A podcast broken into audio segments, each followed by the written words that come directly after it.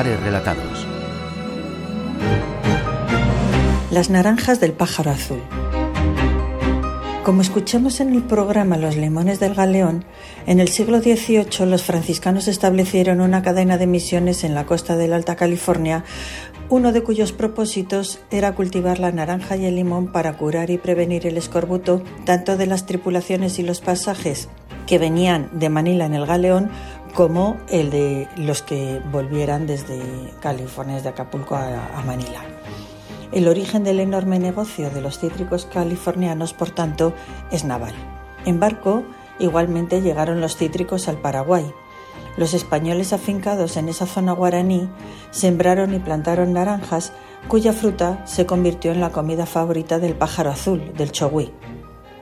Los botánicos, los boticarios, los labradores cargaban los barcos con flores, semillas y plantas vivas, plantas vivas que llevaban en invernaderos, lo que ellos llamaban estufas y estas plantas intentaban que se aclimataran en los varios continentes a los que los barcos arribaban.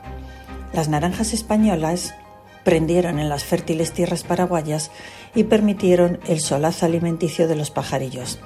Incluso a alguno le dieron el nombre o le cambiaron el nombre. Al chogüí se le llamó el naranjero. Es por este nombre del ave por lo que sabemos que la leyenda guaraní que se extiende al mundo hispánico en las notas de una canción es posterior al siglo XVIII. Dice la leyenda, cuenta la leyenda, que el niño Chogui era un indio guaraní que vivía en un pueblo de la selva y que al contrario de los chavalines de su edad, a jugar, saltar y correr, prefería estar con los pájaros con los que se comunicaba con su flauta. El niño tocaba la flauta y los pájaros le contestaban con sus trinos. Cuando sus vecinos salían a cazar pájaros, él los advertía. Un, día, cuentan los cuentos infantiles paraguayas, una pájara picaflor voló hasta el niño y en su piar desesperado le contó que las hormigas asesinas de la selva estaban atacando a sus polluelos. Chogui subió al árbol, salvó el nido, pero atontado por los mordiscos venenosos de las hormigas, cayó del árbol y se mató. Cuando las aves comprendieron que estaba muerto, buscaron flores azules por la selva, flores azules porque eran las preferidas del niño. Las arrancaron con sus picos y las soltaron sobre su cuerpecito hasta cubrirlo. Y después de cubrirlo, piaron al dios Tupa, el dios de las aves, para que lo convirtiera en un pájaro, lo que a él le hubiera gustado ser.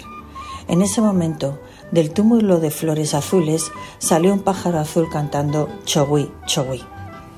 La canción con que se ha difundido esta preciosa leyenda une en sí misma el mundo indígena americano que trajeron a Europa los navegantes, las frutas que ellos llevaron a América y la lengua española que fue por mar a aquel continente y que permite que los 21 países que hablamos español la cantemos. Beatriz Sanz Alonso, Instituto de Historia y Cultura Naval, Radio 5 Todo Noticias.